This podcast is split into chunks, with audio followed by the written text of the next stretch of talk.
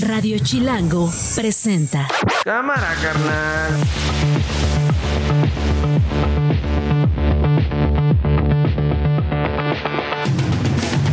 Miércoles primero de noviembre, una de la tarde. Soy Nacho Lozano. Y esto no es un noticiero. Así suena el mediodía. Es de 61.313 pesos, 313 millones de pesos, y se distribuye entre los 20 puntos que señaló el presidente de la República. Contamos con presupuesto para financiar todas estas necesidades, estos programas. Morena no quiere que yo compita porque me tienen miedo. Saben que les voy a ganar como gané mi alcaldía en el 2021. Le quieren quitar a la gente su derecho a decidir por su miedo a perder, pero eso no se vale.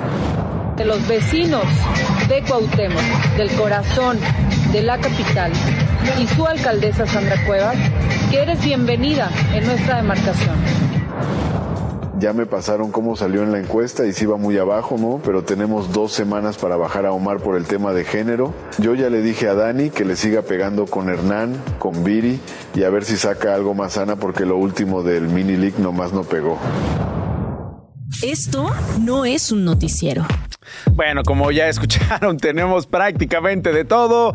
Esto último, un Martí Batres robótico, porque en realidad es resultado de la inteligencia artificial, como el propio jefe de gobierno lo aclaró. Pero bueno, se los voy a contar más adelante. Tenemos muchas historias y hay que seguir hablando de Acapulco. Carlos Frener es el presidente nacional de la Cruz Roja Mexicana. Carlos, ¿cómo estás? Qué gusto saludarte. Hola Nacho, buenas tardes. A tus órdenes, como siempre. ¿Cómo va la ayuda para Acapulco? ¿Cómo van los centros de acopio? ¿Y qué te preocupa? Fíjate que primero eh, la ayuda va, va fluyendo rápidamente.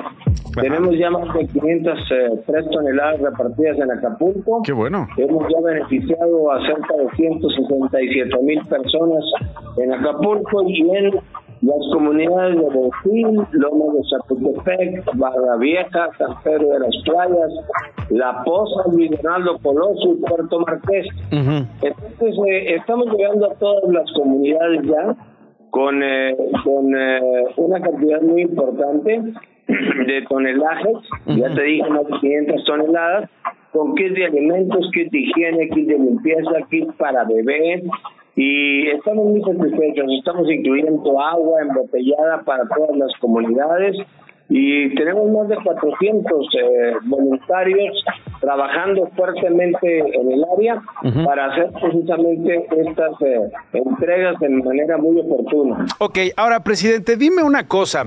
Seguramente esto ya lo has respondido en otras ocasiones, ya te lo han preguntado. ¿Cómo evitar que todas estas 500 toneladas de ayuda de gente solidaria, sensible de muchas partes del país, no termine en manos de gandallas que venden la ayuda, que la ofrecen a cambio de apoyos. ¿Cómo, cómo blindar, digamos, la entrega de este de estas toneladas de ayuda de amor mexicano para los acapulqueños y para los guerrerenses en varios otros municipios? Te doy el proceso. En, la, en, los, en los centros de acopio se recibe la ayuda, se clasifica la ayuda, se pone lo que es alimentos, lo que es kit de higiene, lo que es kit de limpieza, lo que es de bebé. Se Sí. clasifica, se ordena. Sí. Y ya logrado eso, se hace despensas con el nombre de cada uno de los destinos, de, de la de las calidades que lleva cada despensa. Ok. En, eh, se- en playa, Ajá. en, eh, en, en, eh, en, en- en los camiones, debidamente sus pallets, y se clasifican por camión y se envían. Ok. Se envían y van eh, selladas las cajas por Cruz Roja, siguen la- el trayecto carretero escoltados por Cruz Roja, Ajá. llegan a Acapulco escoltados por Cruz Roja, Ok. y el reparto se hace una vez clasificado el lugar de la colonia, que ya te diste ahorita con mucho gusto. Y ahí, precisamente, al llegar a ese punto, Sí. se abre la caja que va sellada con cantado especial de Cruz Roja y ahí se empieza a hacer la entrega mano por mano a las personas que están debidamente en la fila y que son identificadas como personas que ya fueron ubicadas en esas colonias. Ok, y entonces de mano, digamos de propia mano, se bajan de las cajas. Cuando dices tú que se abren las cajas, no te refieres a las cajas que, eh, que armaron los voluntarios, sino las cajas de los camiones se abren y entonces ya identificados los que van a recibir la ayuda, se pasa de una mano a otra y se entrega esta, esta, digamos, esta ayuda, esta caja, esta, eh, digamos, este gesto eh, de el México solidario para quienes la están pasando mal allá en Guerrero. Muy bien, presidente, finalmente. Eh, centros de acopio. yo ayer estuve en el de Miguel Hidalgo, allá en Polanco. ¿Dónde más en la Ciudad de México? A, a, nosotros nos escuchan en varias partes del centro de la República, nos escuchan en toda la República a través del streaming. Eh, ¿Dónde más la Cruz Roja está eh, esperando la ayuda? ¿Es que la gente que nos está escuchando ubica a cualquier Cruz Roja y puede ir a dejar ayuda? ¿Cómo está funcionando el rollo? Mira, tenemos 15, tenemos 15 centros de acopio en la, 15. En, la, en la República. Ok. Pero aquí en México, la Ciudad de México, estamos en sede nacional y en Escaposalco. Ok. En el Estado de México estamos en Toluca, en Lilas, en Huizquilucan, en Cuautitlán y en Naucalpan. Ok. Además, en la República estamos en Aguascalientes y en Colima. Ok. En todas las federaciones de Cruz Roja. Muy fuerte en Nuevo León, San Luis Potosí, en Sonora, en el estado, ya lo dije de todo mundo, en Jalisco, Hidalgo, Morelos, Puebla, Querétaro, Tlaxcala, eh, Chihuahua y Michoacán. Okay. En todas esas partes donde está Cruz Roja muy identificada, están los centros de acopio recibiendo. Y esa ayuda todavía no llega a la Ciudad de México, de modo que se va a multiplicar todavía el apoyo tan grande que estamos enviando de lo que está acopiando por nuestros donantes que son empresas importantes y lo que la comunidad nos está donando aquí en sede nacional. Muy bien. Presidente Nacional de la Cruz Roja, Carlos Frener, eh, gracias por tomarme la llamada y por favor, mándales un abrazo, nuestro reconocimiento y agradecimientos más profundos a todos los voluntarios. Yo los he visto no solamente en esta ocasión, en otras tragedias, eh, en otros momentos en que se necesita la Cruz Roja, estar ahí entre, entregados, bueno, eh, al mil por ciento, haciéndolo de una manera bien disciplinada, muy respetuosa, siguiendo cualquier tipo de protocolo, incluido por supuesto los de seguridad para que la ayuda llegue a quienes más lo necesitan, en este caso en el estado de Morelos. Gracias, presidente, te mando un abrazo y hablamos después. Eso, al contrario, nuestro agradecimiento por, por, por la entrevista, muy amable. ¿eh? Al contrario, hoy en la mañanera el presidente López Obrador eh, celebró esta decisión que ayer les platiqué de la ministra Norma Piña, que es además la presidenta de eh, la Suprema Corte de Justicia de la Nación, de aceptar en principio canalizar fondos de los fideicomisos del Poder Judicial a los afectados por Otis. Dijo que pese a las diferencias, siempre debe prevalecer el interés general por el pueblo. A ver, ¿es así de fácil mover 13 fideicomisos de mano? Es así de fácil decir, estos 15 mil millones de pesos que están acá van a pasar para acá, pero entonces más bien vamos a ayudar a los de Guerrero y esto se va a aplicar de esta manera porque la señora y el señor ya se pusieron de acuerdo. Vamos a analizarlo. De entrada, escuchemos al presidente López Obrador que festejó que la ministra presidenta Piña aceptara en principio la canalización de fondos. Miren la actitud de la presidenta de la Suprema Corte de Justicia. Muy bien su respuesta. Claro que tenemos diferencias, pero por encima de nuestras diferencias tiene que prevalecer siempre el interés general, el interés del pueblo. Celebro lo que eh, decidieron. A ver, a ver, a ver, a ver, a ver, a ver, a ver. Estamos aquí chupando fideicomisos tranquilos. Vamos a aclarar el asunto con el investigador del Instituto de Investigaciones Jurídicas de la UNAM, Tito Garza Onofre. Tito, ¿cómo estás? Querido Nacho, gusto saludarte a ti y a todo el auditorio. Igualmente, mi querido Tito. A ver, para empezar, para empezar, para empezar, para empezar. Eh, esto de los fideicomisos, 13 fideicomisos, que son algo así como 15 mil millones de pesos, que tiene que ver con trabajadores que trabajan para el Poder Judicial. De entrada, ya hubo un paso que dio el Poder Legislativo atendiendo esta petición del presidente López Obrador de regresar esa lana a la tesorería y a la Secretaría de Hacienda, pero, y esto es importante aclararlo antes de pasar al tema de Acapulco y de Norma Piña, un juez en Chihuahua dijo, ña, ña, ña. Lo que decidieron en el Congreso se pone en pausa. Hay un juicio de amparo, un juez federal que tiene sede ahí en Chihuahua, concede esta suspensión provisional, Tito, que frena la reforma con lo que quedaban eliminados estos 13 fideicomisos, estos 15 mil millones de pesos. Para empezar, explícanos eso, Tito. ¿Qué significa?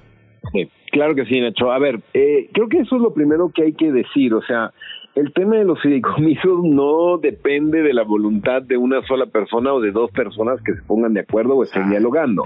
El tema de los fideicomisos tiene claramente una ruta jurídica y sobre esa ruta jurídica desde los días pasados se han estado interponiendo amparos, ya se anunció la oposición que también van a interponer un recurso ante la Suprema Corte de Justicia y parecería que el tema no se puede resolver de manera tan sencilla o de forma política. En ese sentido, lo que vimos de el caso de Chihuahua de este juez, pues me imagino que esto va a ser eh, lo, lo, lo normal, estimado Nacho. Lo que vamos a ver es que muchas personas se están amparando porque se le están propiamente afectando los, dere los sus derechos laborales cuando se decidió que la desaparición de los fideicomisos iba a entrar en vigor para el próximo año. Entonces, lo que estamos viendo aquí son dos, dos conversaciones en paralelo. Una es jurídica, que llevará sus propios tiempos y tendrá que resolver tarde que temprano la propia Suprema Corte, y otra es más de corte política, en donde creo que va eh, la discusión eh, o ese ofrecimiento que hizo la ministra presidenta del presidente López Obrador y que hoy respondió en la mañana. Ok, entonces el camino paralelo jurídico es el que hablábamos, ahorita va como parte de la naturaleza de la justicia mexicana. En esta suspensión en Chihuahua, pero puede haber otros mecanismos, puede haber otros procesos, otros procedimientos que ya nos decía, nos decías Tito, que incluso pueden llegar a la Suprema Corte y eventualmente decidir si lo que votaron en el Congreso si esta reforma va o no va. Pero ese es, ese es uno de los caminos que todavía falta que se desahoguen. Hasta aquí estamos claros. Es correcto. Ok, ahora, el otro camino que es el camino político, yo no sé si la presidenta, digo, no sé si tenía manera de saberlo, obviamente estoy yo imaginando porque soy bien mal pensado, yo no sé si ella ya, ya sabía que en Chihuahua el juez iba, iba, iba a suspender ahí la onda y saca el comunicado y dice, muy bien, quieren que esos 15 mil millones de pesos los destinemos a Acapulco, va hagamos una mesa, nos sentamos, nos servimos unos mezcalitos y lo discutimos y vamos a ver a dónde llegamos. Dices tú, esto es más político que posible, porque pues no es que no es que es enchila mesta, ¿no? No es de que, a ver, pásame la enchilada de 15 mil millones de, de, pesos, así de fácil. Claro, totalmente, eh, Nacho, porque lo que lo que yo, o sea, lo que lo que quiero leer un poco de esto es lo que lo que estamos viendo es generar eh, una distensión entre esta pelea que no había cesado desde ya hace varias semanas entre el judicial y el ejecutivo. Lo que estamos viendo es que se tira una rama de olivo, el presidente lo ve con buenos ojos, hoy lo celebra, no recuerdo que le haya tirado este, alguna buena señal a la ministra presidenta desde que tomó posesión. Y en ese sentido, eh, creo que eh, esta, esta señal política nos podría llevar a una negociación que tarde que temprano se puede empatar con lo jurídico, estimado Nacho. Hay que recordar de nueva cuenta. Los fideicomisos no dependen de una sola persona y el dinero no es de ellos ni por más que sean representantes propiamente del Poder Judicial. Hay reglas operativas concretas, existen comités, estos comités tienen posibilidades para manejarlo en un sentido o en el otro. Lo que estamos viendo aquí es más que nada que la presidenta dice, eh, anteponemos a, a, todo momento derechos eh, de nuestros trabajadores, pero dialoguemos sobre fideicomisos sobre todo para ver el presupuesto en conjunto para los próximos para los próximos meses, ¿no? Entonces, lo que creo es que eso eh, López Obrador anunció que eh, ahora el canal de comunicación institucional será con la secretaria de Gobernación, con, con María, Luisa María Alcalde, y en ese sentido creo que se abre una nueva posibilidad de diálogo. Lo que vimos aquí es que más que eh, estar cada uno de ellos defendiéndolos desde una trinchera, no estaban sentados a la mesa. Entonces, ojalá que esto pueda sentarlos a la mesa y eventualmente podamos entender que jurídicamente va a ser todavía meses lo que puedan Sí. tardar los recursos para resolver esto. Es que, a ver, Tito, yo leyendo eh, la carta, que seguramente tú también leíste, de la presidenta Norma Piña, yo me preguntaba, ¿y los trabajadores? ¿Alguien les preguntó a estas personas que llevan prote- protestando durante días si están de acuerdo o no con el destino de, eh, en buena medida, su lana, en buena medida, sus recursos, en buena medida, sus ahorros por años? Claro, yo creo que, que, que el comunicado, estimado Nacho, al que, al que le di lectura un par de veces porque me parece un tanto ambiguo y demás, Sí. tal, al final del día la, la, la señal yo sería esa de, de sentarnos a la mesa, ¿no? Distensionar y en ese sentido, pues muchas personas ya están interponiendo amparos, como fue Sí, el caso sí, de sí. Chihuahua, ¿no? Entonces... Eso es el otro camino paralelo el que dices, ¿no? De- la digamos. estrategia de la noche a la mañana. Claro, claro. Y entonces ahí, se, ahí ya estaríamos hablando del otro camino paralelo que nos explicaste al principio de la charla. Es correcto, que tarde que temprano, Nacho, se van a unir, ¿no? Pero por lo que estamos viendo ahorita, me parecería que va a tardar muchísimo más el jurídico y el jurídico, pues eso, eh, no tiene eh, ese sentido de unidad donde todo el Poder Judicial va a interponer los mismos medios de defensa, ¿no? Algunos ya se están organizando, unos en Chihuahua, otros en el sur, etcétera, etcétera, pero lo que vemos es que el político puede darle una salida, pues quizá más sensata a este enredo que estamos para el presupuesto del Poder Judicial. Es Tito Garzo Nofres, investigador del Instituto de Investigaciones Jurídicas de la UNAM. Gracias, Tito. Te mando un abrazo. A la orden, querido Nacho, que tengas buen día. Radio Chilango. Jorge Gutiérrez Chamorro está como enviado especial de Radio Chilango allá en Guerrero. Jorge, ¿cómo estás? ¿Dónde estás? Hola Nacho, muy buenas tardes. Igual. Sí, ¿Dónde andas? te comento, estamos justo en una de las zonas eh, preferidas de los turistas en Guerrero. Nos encontramos específicamente en Barra Vieja, un pueblito donde muchísima gente viene a disfrutar de un delicioso pescado en la calle, mojo de ajo, y en este momento luce desolado. Pues sí. Los pescadores salen a ver qué pescan. No, no hay manera de poder tener certeza de que van a poder llegar algo a sus casas para que sus familias coman. Eh, la mayoría de las familias son muy grandes porque vive viven dos esposos con sus suegros y son hijos, seis, siete hijos son los que tienen las familias aproximadamente. Preguntábamos a uno de los pescadores que afortunadamente habían logrado eh, capturar 10 peces cómo van a hacer, si iban a vender productos que habían capturado. Nos decían que la prioridad que más no Híjole, luz, Jorge, no te... no eh, tienen luz. Sí, eh, eh, no tienen ¿Me luz. Eh, ahora sí, no tienen luz y... no tienen agua y no hay manera de que puedan guardar eh, lo que están capturando. Entonces, así como lo, lo agarran, van y lo cocinan para comer Pues sí. y al siguiente día vuelven a hacer eh, lo mismo. Ujú. A no ver, hay manera espérame. de que puedan ofrecer sus productos en algún mercado. La situación en estas No.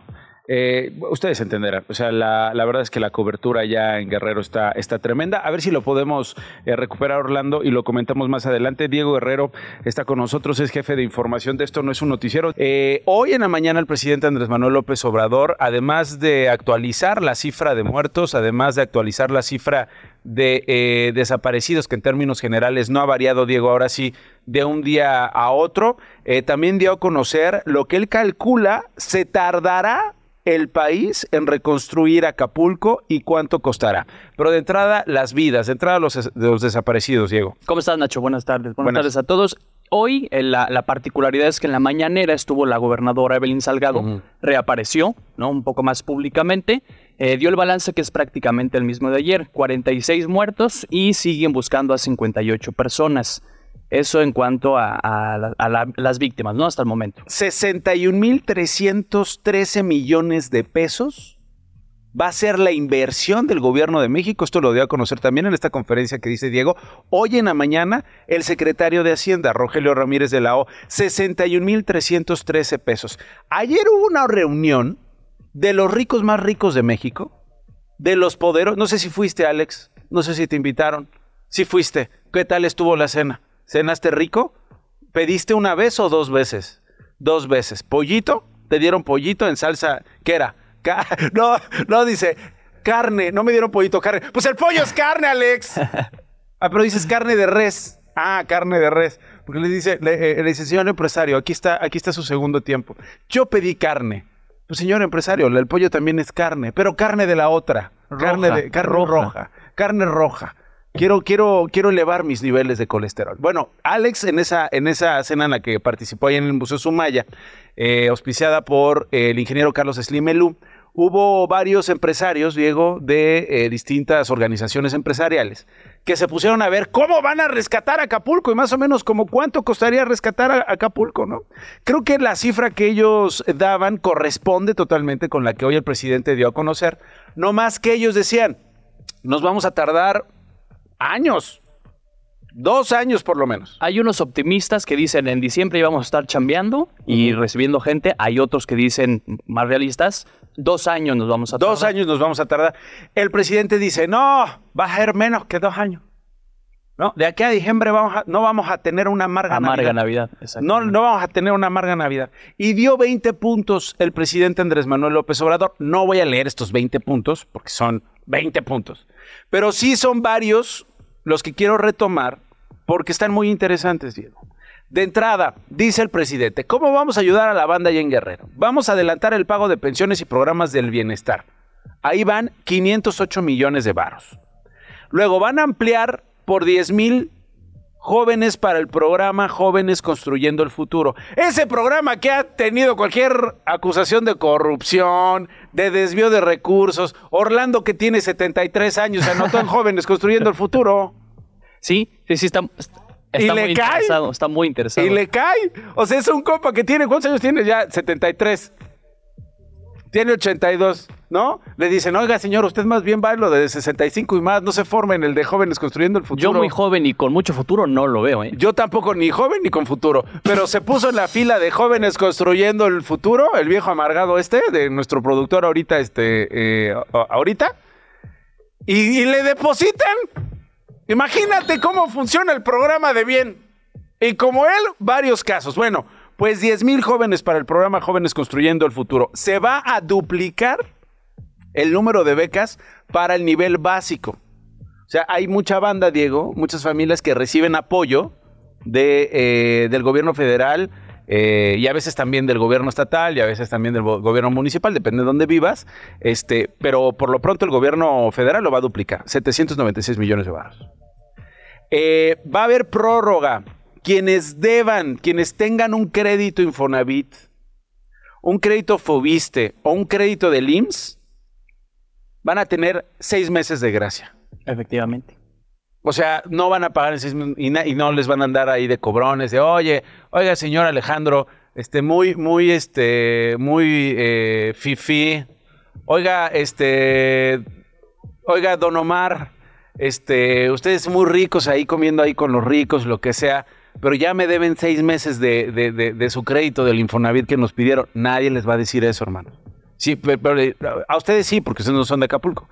Pero los que está, a, a los que son de Guerrero, los que son de Coyuca, los que son de las zonas afectadas, Diego, a ellos sí les van a tener esta consideración. Son 9 mil millones de pesos. Justo, es que el plan, digamos, oficial se llama para reconstruir Acapulco y Coyuca de Benítez. Esos ¿no? dos. Entonces van a estar en esos dos municipios. No pagó la luz. Bueno, no se preocupe, de aquí hasta enero del 2024. Le van a decir a la gente de Coyuca, Nada de más Benítez faltaba, mano. de- de- Sí, exactamente. No has faltado decir luz. Oiga, no ha pagado la luz. Oiga, pero el señor Bartlett no me la ha puesto desde que pasó Otis. Dijeron que decía de- el 100% de restablecimiento al otro día. Y sigo ahorita este, eh, a a vela. Es que no va a pagar luz porque no va a tener luz. Exacto. Entonces, eh, eso es lo que no aclaró el presidente. Exactamente. Eso es lo que no aclaró el presidente, digo. Es que es importante tener un analista como Diego en la mesa. No se les va a cobrar luz porque no van a tener. Así de fácil. Así de fácil. Bueno, ojalá y les llegue, no seas canijo. 1.352 millones de varos es lo que representaría esto. Eh, voy a seguir con estos puntos. Voy a regresar con Jorge Gutiérrez Chamorro hasta Acapulco. Tenemos más historia. Esto no es un noticiero y usted sabe que se encuentra en Radio Chilango. Es la una con 24. Volvemos. Las noticias de una.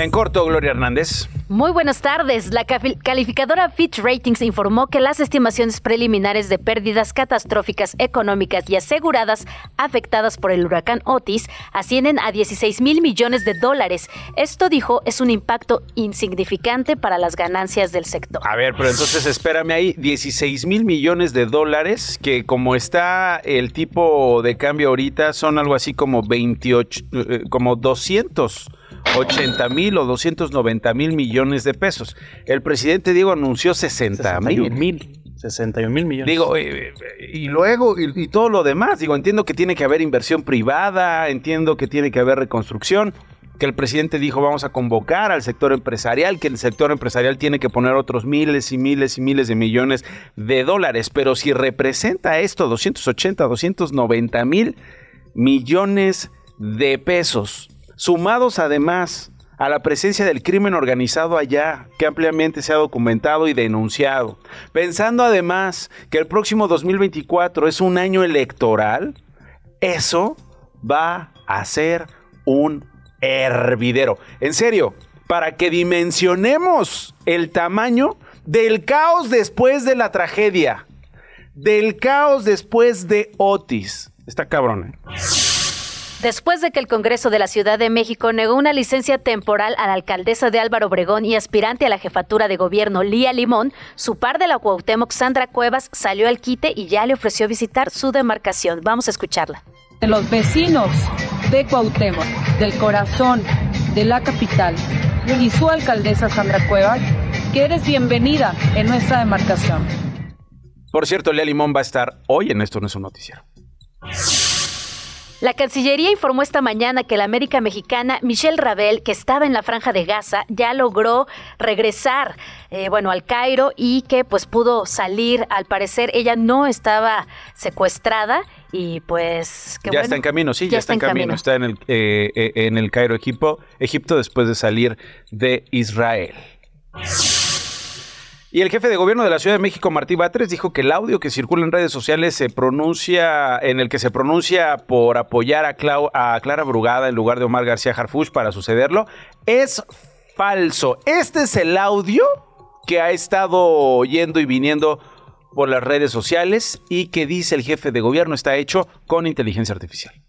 Ya me pasaron cómo salió en la encuesta y si iba muy abajo, ¿no? Pero tenemos dos semanas para bajar a Omar por el tema de género. Yo ya le dije a Dani que le siga pegando con Hernán, con Viri y a ver si saca algo más sana porque lo último del mini league nomás no pegó.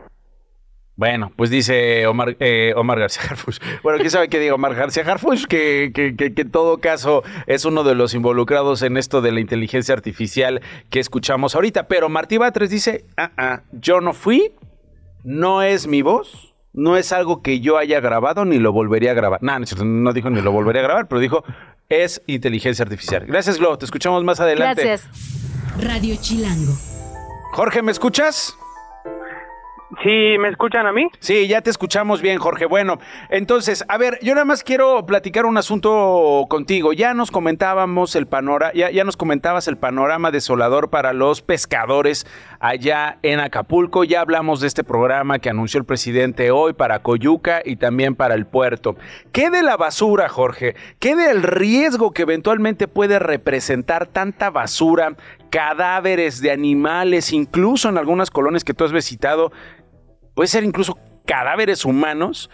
¿Qué impacto podría tener esto en una crisis sanitaria en el puerto? Ah, precisamente, Nacho, sí, estuvimos recorriendo diferentes colonias en el centro de Acapulco y colonias aledañas y hay cerros, montaños de, basura por cada esquina. De verdad, es increíble la situación que están viviendo allá. Eh, las, las familias están muy preocupadas porque ellos piensan que pueden eh, empezar a ver brotes de diarrea, infecciones respiratorias. Incluso ah, hay personas que hablan de, dengue. Mm, y, y, y mucha agua encharcada en las casas. Dicho, hay casas que medían dos, dos metros de altura, quedaron sepultadas, el agua está ahí estancada exigen y piden que las autoridades lleguen hasta estas colonias para que les puedan ayudar a desasolvar y poder recuperar un poco de todo lo que han perdido. Pues sí. Bueno, Jorge, vamos a estar pendientes. Te echamos una llamada mañana. Por lo pronto, muchas gracias. Cuídate mucho, por favor. Muchas gracias. Manuel Reyes es creador de la Brigada Otis. Está con nosotros. Hola, Manuel, ¿cómo estás? Hola, súper apurado. Me imagino, Manuel, que estás muy apurado. ¿Tienes minutos para conversar? Claro que sí, porque ah. necesitamos ayuda, necesitamos difusión y necesitamos muchísimo apoyo. ¿Qué es la Brigada Otis? Me llamó mucho la atención la, eh, la manera en que ustedes comenzaron este esfuerzo, que es básicamente ponerle nombre y apellido a esos eh, desaparecidos, pero sobre todo localizar, a, eh, localizarlos, crear esta red, vamos a decirlo, Manuel, entre familiares, entre amigos, después del huracán Otis. ¿De qué va la brigada? Eh, nosotros somos acapulqueños foráneos y estamos preocupados. Este, ojo, eh, nosotros no reportamos como desaparecidos, decimos incomunicados. ¿Por qué?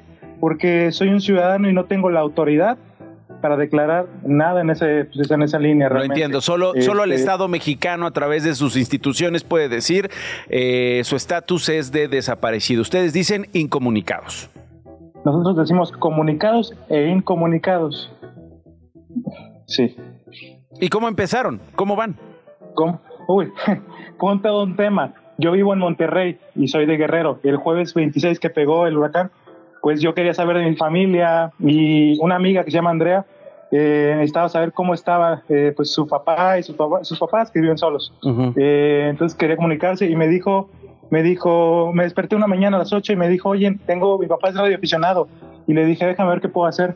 Y me salí corriendo, me subí un, un taxi, y el taxi, este, me escuchó la conversación y me dijo, oye, ¿qué onda que, este, qué busca? Le dije, no, necesito un radioaficionado. Le dije, yo me dijo, yo soy radioaficionado. Y, y yo me quedé, ok, eh, ¿qué sabes? Y me dijo, me contó la historia, me dijo, ve a esta dirección, busca tal, y ahí te pueden ayudar. Eh, para esto, eh, yo pedí el taxi para ir a la Universidad de Nuevo León porque iba a pedir ayuda ahí. Iba a pedir ayuda para, pues, para tener acceso a un radio, ¿no? Por como, como es la facultad de comunicación, pues dije algo deben de ayudar. ¿Y lo conseguiste? Este, pero no, no se logró nada, no había. Llegué corriendo y no, no había. No hablé por teléfono porque necesitaba salir, no podía estar, no servía nada. ¿Y cómo estás haciendo entonces hoy en día los contactos allá en Acapulco? ¿Cómo estás tendiendo esta red? Ok, la red en Acapulco son voluntarios ciudadanos, es eh, mis hermanos, este, una persona que se reportó en la zona de la isla, eh, una amiga que son buzos y están, están bien, están eh, explorando la zona y se reporta, hacen base y, se comunican. Eh, otra persona o sea, digamos, en la zona reciben información reciben información de la gente eh, que están dando ah sí para esto para esto este todo empezó con un grupo y de ahí ya tengo muchos grupos que son grupos Brigada Otis donde tenemos tenemos un grupo en WhatsApp donde te puedes unir y hay información este que todos comparten y de ahí tengo a tres personas que son verificadores. Esos verificadores dan esa información y suben a un grupo que es información verificada. No, puede escribir nadie, solo ellos, verificadores. Ok, verifican que los datos que están compartiendo, que las fotografías y las imágenes que están compartiendo son verídicas. Sí, justo. Ok, y todo con el fin de eh, poner en contacto a la gente, informar y además combatir las fake news. Exacto. Muy bien, oye, pues muchas felicidades, Manuel. Muchas gracias. Por favor, síganos en arroba Brigada Otis en todas las redes sociales y ayúdenos porque necesita la gente muchas pastillas de cloro, agua para beber, clavos, lonas, carretillas, palas, enlatados, machetes y electrolitos. Ok, perfecto. Pues ya está el mensaje y muchas gracias Manuel Reyes por tomarme la comunicación. Gracias. Son ciudadanos que finalmente, eh, Diego, se organizan para enfrentar la crisis. Sí, y, en medio además de, la, de las fallas de comunicación, ¿no? El esfuerzo grandioso que están haciendo y es que solo así, ¿no, Nacho? Solo así se va a poder este, ir rescatando al puerto, ayudar a la gente. Creo que no hay de otra forma más que la sociedad civil sumándose a la labor de la autoridad que es su obligación y a la, y a la iniciativa privada, ¿no? Creo que solo así es como, como se va a poder. Pues sí, solo así. Y nuevamente, las autoridades quedan rebasadas. Los ciudadanos organizados cubren esos vacíos que el Estado mexicano y sus instituciones no son capaces de cubrir, no son capaces de poner en operación, no son capaces de resistir esta embestida que, eh, que dan las circunstancias. Si tuviéramos una infraestructura sólida, si tuviéramos esos, eh, digamos, procesos ya bien sólidos, con inversión, con eh, profesionalismo de quienes forman parte de estos organismos, seguramente el comunicar a comunidades, seguramente el identificar el lugar en donde se encuentra un desaparecido y dar con él y garantizarle servicios de salud sería muchísimo más fácil.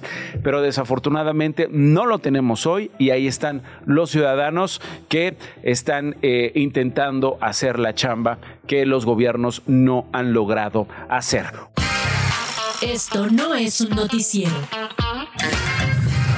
De vuelta a la Ciudad de México, el Pleno del Congreso de la Ciudad rechazó la licencia temporal a la alcaldesa de Álvaro Obregón, Lía Limón, quien había solicitado un permiso de hasta 30 días naturales para participar en este proceso interno de la alianza opositora, esa alianza que conforman los partidos PRI, PAN y PRD, para elegir a su candidata o candidato que competirá por la jefatura de gobierno el próximo año 2024. Lía Limón dijo que va a presentar un juicio para la protección de sus derechos. Lea Limón dijo, yo quiero participar, no está contenta, no está para nada satisfecha con lo que ha decidido el Congreso de la Ciudad de México y dice, Morena me tiene miedo. Lía Limón además estuvo aquí hace algunas semanas en Esto no es un noticiero. Lía, alcaldesa, ¿cómo estás? Buen día. Nacho, qué gusto saludarte y un saludo a toda tu audiencia. Buen día. ¿Qué pasó? Pues que Morena me tiene miedo, pues, les da miedo este que yo compita, saben que les voy a ganar como gané en el 2021 y por eso me quieren sacar de la competencia, pero la verdad es que pues le quieren quitar a la gente el derecho a decidir, que dejen que la gente decida y que no le saquen. Ok, el Congreso ya dijo no te vamos a dar esta licencia temporal. ¿Qué vas a hacer, alcaldesa? Mira, primero, norma, no se necesita, son unos brutos. Eh, no, yo no necesito para participar en la contienda interna licencia. Eh, quien sea el candidato, la candidata tiene que renunciar el 4 de diciembre para cumplir con el requisito de ley de que a partir del 5 de diciembre de no ocupar un cargo público, pero, pero ahorita no necesito renunciar. Entonces, además, brutos, voy a participar quieran o no esa votación no me detiene, me fortalece porque reafirma lo que ya sabemos, que si soy la candidata del frente, les voy a ganar la Ciudad de México. Pero ya intentaron una vez frenarme con golpes, este, no lo lograron, no lo van a lograr, Nacho. Ah, también a presentar una denuncia por violencia política de género, porque pues, me negaron lo que a otros les han, que es un derecho a participar. No, no, no tengo el día limón, pero allá, básicamente nos quedamos, básicamente nos quedamos con esa idea de cuál va a ser su reacción, las eh, denuncias que va a presentar para defender, para proteger sus eh, derechos políticos y dice, pues finalmente son unos brutos, aunque no me den la licencia, eh, Lía, aunque no tenga yo la licencia, yo puedo renunciar el 4, el 4 de diciembre para presentarme en el proceso el 5 de diciembre y tomar estas medidas que ya nos estabas describiendo. Sí, voy a presentar eh, un juicio por, para la protección de mis derechos político-electorales porque esta negativa del Congreso, del Congreso afecta mis derechos y voy también a presentar una denuncia por violencia política de género, empezando por este pues, que, y de las mujeres de Morena que falta de sororidad, pues de su coordinadora Marta y, y, y, de Valentina Batres que fue la que orquestó esto. Entonces, por supuesto, son los revanchistas. El Congreso debería de ser institucional y no lo fueron. Pero bueno, les voy a ganar, quieran o no, voy a ser la candidata y les voy a ganar. Es la alcaldesa de Álvaro Obregón. Gracias, Lía. Gracias a ti por el espacio y un abrazo. Al contrario, gracias a ti. Bueno, me voy de la Ciudad de México a Nuevo León. Eh, José Arturo Salinas es el gobernador interino de Nuevo León. Eh, José Arturo, ¿cómo está? Buen día. Nacho, qué gusto saludarte a ti y a tu auditorio. Igualmente, eh, José, José Arturo, tengo la impresión que hoy Nuevo León por primera vez en su historia, es más, por primera vez en la historia del país, es más, por primera vez en la historia de que existe este, los gobernadores en la faz de la tierra. Hoy Nuevo León tiene tres gobernadores. Está Samuel García, está usted, José Arturo Salinas, el gobernador interino de Nuevo León, porque así lo decidió el Congreso. Y está también ahí el secretario general de gobierno, Javier Luis Navarro, que dice, no, yo me voy a quedar con el despacho. Mira, la realidad es que digo, sí, o no, digo, lo puse facilito, pero es algo así, ¿no? Pudiera verse como una situación muy sui generis, pero te diría, hoy hay un gobernador constitucional que está eh, trabajando hasta el día 1 de diciembre, porque a partir del 2 de diciembre de 2023 él tiene licencia para ir a competir por la presidencia de la República. Número dos, hay un gobernador interino legalmente designado en uso de las facultades del Congreso de un servidor que también entraría en funciones el día 2 de diciembre. Y hay hay una resolución muy cuestionable en términos jurídicos que dice que en caso de que yo, gobernador interino, no pudiese materialmente tomar eh, posesión del cargo el día 2 de diciembre, el secretario general de gobierno sería un encargado del despacho. Él ni siquiera sería un gobernador interino, sería un encargado de despacho. Sí, solo sí, sí, solo sí, yo no pudiese materialmente tomar funciones el día 2 de diciembre y lo que esa resolución de ese juez de distrito también dice es que mi cargo o mi designación es irrenunciable y que yo tengo que ejercer como gobernador interino. Entonces, creo que ha habido eh, un ánimo de confundir eh, a la ciudadanía eh, en esta exacerbación de pero también pero también gobernador interino también gobernador interino creo que hay eh, ha habido por ambos lados como una intención de buscar estrategias legales que le permita al grupo al que representa salirse con la suya, ¿no? Pues mira, yo no represento a ningún grupo. Yo la verdad es que fui invitado este, por el Congreso del Estado, pero también fui invitado por empresarios, por académicos, que buscaron y que vieron en un servidor una persona que pudiera buscar consensos y conciliar una ingobernabilidad o una falta de diálogo que ha habido en los últimos meses o años en Nuevo León, en donde las autoridades no se pueden sentar en una misma mesa porque piensan distinto. Creo que Nuevo León. Particularmente el Congreso con el gobernador, ¿no? Digamos, o sea, que, que tienen ahí una guerra a cantar. Y los alcaldes, tiene razón, y los alcaldes también. Sí. Entonces, y la fiscalía. Sí, sí, sí, una serie de instituciones clave para que funcione Nuevo León. Cuando tienes a todas las instituciones eh, que no se hablan y no se sientan a la misma mesa para ver cómo solucionar los problemas que tiene Nuevo León, la realidad es que el que sale perjudicado es Nuevo León. Es la ciudadanía. Sí, totalmente. Y, entonces lo que necesitamos reconstruir de manera inmediata es esa mesa en donde sentémonos todos, aunque pensemos distintos, respetemos la forma de pensar distinta, pero busquemos soluciones comunes. A lo mejor no nos vamos a poner de acuerdo en 10 cosas. pero si nos ponemos de acuerdo en dos o tres, ya avanzamos. Pero es, es la, la crisis entre instituciones, eh, gobernador interino, o es la intención de Samuel García de buscar la presidencia? Yo creo que eso es lo que nos tiene en esta circunstancia. Si él hubiese decidido eh, cumplir la palabra que le empeñó a los ciudadanos de Nuevo León, de no irse a competir por la presidencia de la República, no hubiese habido la necesidad de pedir una licencia con carácter de urgente y no hubiese habido la necesidad del Congreso de activar su facultad constitucional de designar a un gobernador interino. Y bueno, creo que eso, al final del día, lo que pone de lado es que eh, las prioridades personales son más importantes pues, que las instituciones y los ciudadanos. Hoy por hoy lo que tendríamos que hacer, y, esa es, digamos, la gran responsabilidad que yo tengo, es pues convocar este diálogo, convocar a que nos sentemos a la mesa. Yo ya empecé a reunirme con representantes de la sociedad civil. ¿Ha hablado usted con el gobernador Samuel García? Incluso Samuel García se ha burlado de usted, eh, se, burla eh, de la manzana, ha dicho eh, el gobernador Samuel García. ¿Usted ya habló con él? ¿Ya, ¿Usted qué, qué, cuál reacción tiene frente a las burlas que ha tenido Samuel García a su persona?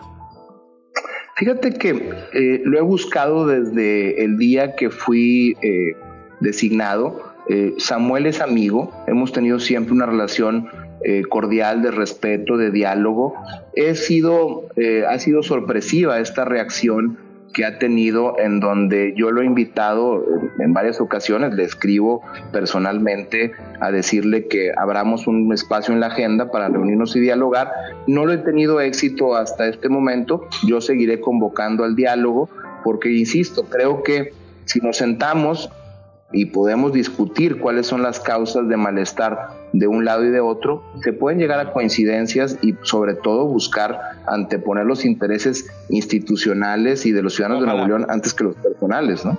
Bueno, eh, pues qué lío, ¿eh? Qué lío, qué lío de verdad el que está sucediendo allá en Nuevo León. Si me permite, gobernador interino, vamos a seguir eh, hablando con las partes en la medida en que, en que quieran hacerlo para, para ver qué es lo que va a pasar, porque como usted bien lo dijo, al final de cuentas pagan la factura las instituciones y sobre todo los ciudadanos que financian esas instituciones allá en Nuevo León. Por lo pronto, José Arturo Salinas, gobernador interino de Nuevo León, gracias por tomarme la comunicación y le pido, hay que mantenerla para, para, para ver qué sucede allá en Nuevo León.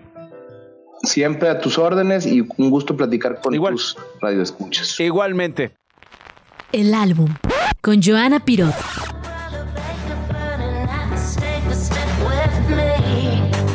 Además, Joana Pirot, mi querido Diego, llega a la cabina eh, en este torbellino de personalidad que, que representa con una playera fantástica de Selena. Selena God.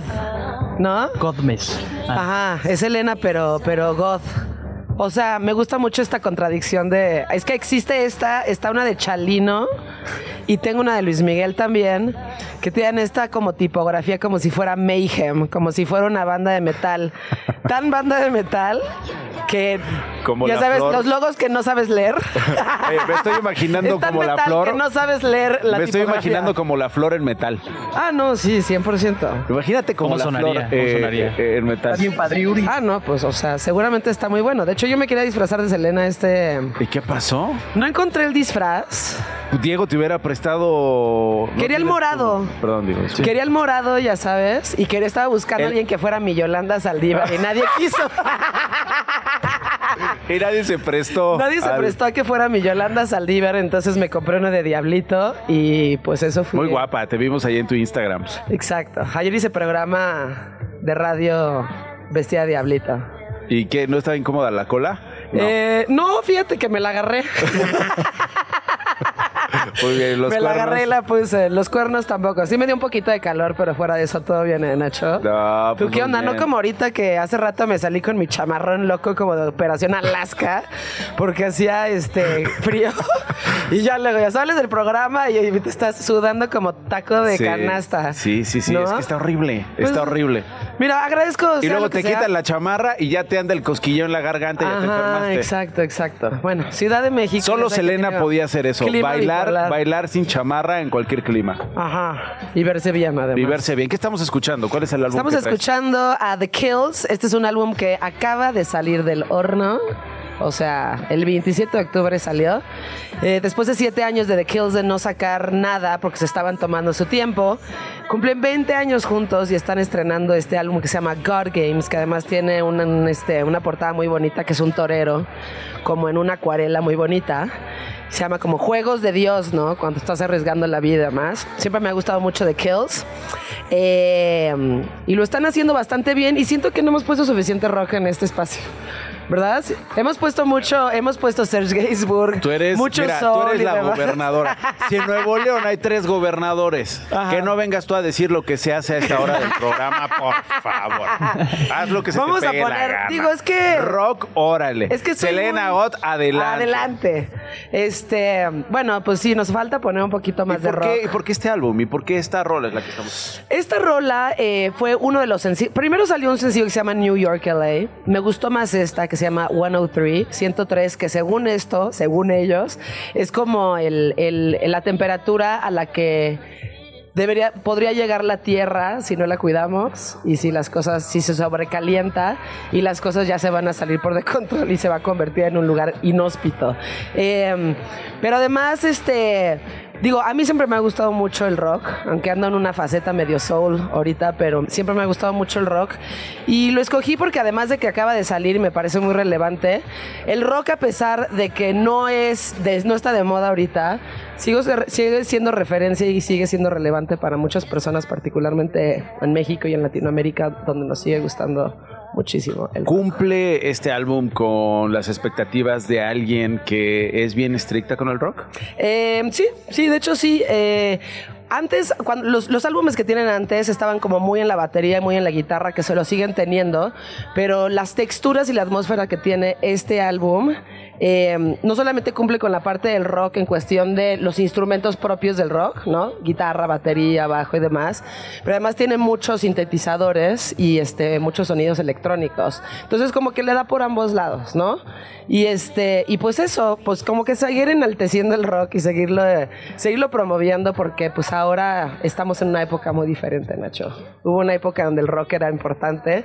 Ahora pues es más difícil encontrarlo. Así que estoy hablando con mi tío en la comida de los domingos. Te dije. No, mi hubo un tiempo en que el rock jugaba. Esa sí era música. Esa sí Esa era, sí era música. El rock era mijo. lo más- era Ahorita lo ya las mamás que están escuchando de reggaetón y Taylor Swift. El este Pues es pluma peso, el este. Pluma- Nadie te pone rock y demás.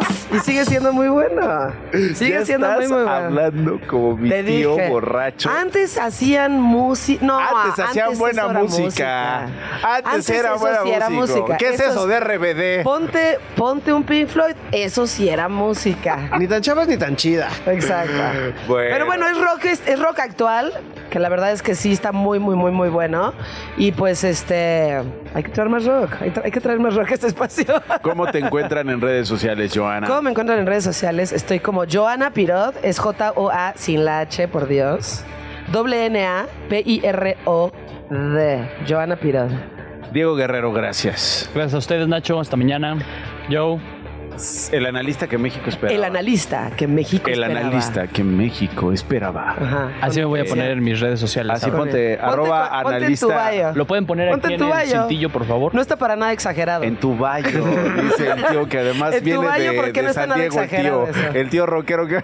El periodista que el mundo estaba esperando. Y ya, ese es Diego Guerrero. Ese es Diego Guerrero. Y Joana gusta. Pirot, otra vez tus redes sociales, mi Joe. Arroba Joana Pirot, ahí me encuentran en todos lados. Esto sí va a estar en nuestra playlist como todo. Como lo que todo lo que hemos puesto en este espacio, todo está en la playlist de Esto no es un noticiero, que normalmente lo comparten pues terminando el programa, ¿no? Sí, eso vamos a hacer en Es unos correcto. minutitos más. Gracias, Joe. Gracias a ti. Te quiero. Yo 55 también a ti. después de la una. A ustedes también los quiero. Gracias por elegirnos. Mañana en punto de la una.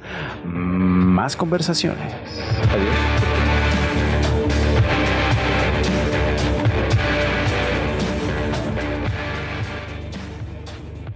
Esto fue Esto no es un noticiero con Nacho Lozano, una producción de Radio Chilango. Escucha un nuevo episodio de lunes a viernes en tu plataforma de podcast favorita. Radio Chilango, la radio que... Viene, viene, ¿eh?